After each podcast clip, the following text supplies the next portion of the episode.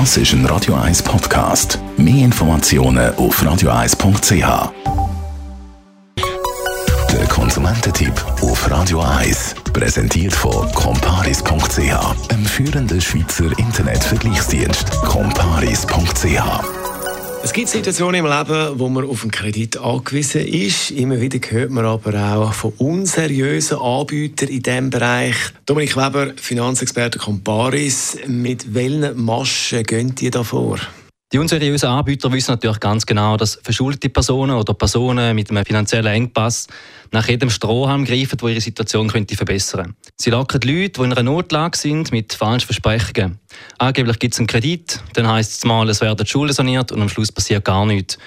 Die Betroffenen werden abgezockt und stecken am Schluss noch tiefer im Schlamassel. Wenn man sich die Abzockerei im Detail anschaut, wie läuft denn das? Also der Mechanismus funktioniert eigentlich immer gleich. Die unseriösen Kreditanbieter verlangen vor der Auszahlung vom Kredit Gebühren oder ein Honorar. Das ist aber gemäß Konsumkreditgesetz verboten. Der Trick von diesen Abzocker ist, dass sie dann sagen, die Gebühren seien für eine Finanzberatung gewesen. Die Art von Gebühr ist zwar erlaubt, aber meistens findet die Beratung gar nicht statt. Und der Kredit, den der Konsument eigentlich wollte, kommt er gerade auch nicht über. Das ist ja wichtig, wenn man dann so umschaut. Wie erkennt man so einen unseriösen Anbieter? Die dubiosen Angebote die trifft man häufig im Internet an. Manchmal landet es auch als Flyer im Briefkasten.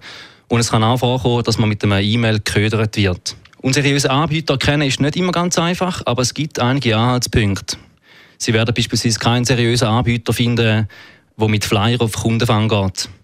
Auch bei E-Mails ist es relativ einfach, um die Abzocker entlarven. Die E-Mails sind nämlich meistens schlecht geschrieben und gespickt mit Fehlern. Es gibt aber auch sehr professionelle Betrüger, die nicht so einfach zu entlarven sind. Wie erkennt man die?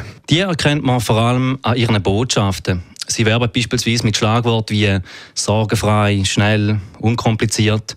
Aufpassen sollte man vor allem dann, wenn Anbieter mit Sofortkredit locken. Das ist nämlich verboten.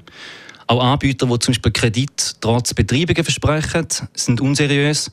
Und spätestens dann, wenn man schnell einen Vertrag unterschreiben oder ein Honorar zahlen sollte die Alarmglocke läuten. Dominik Weber zum Thema Kredit und unseriöse Angebote. Radio 1 Das ist ein Radio 1 Podcast. Mehr Informationen auf radio1.ch.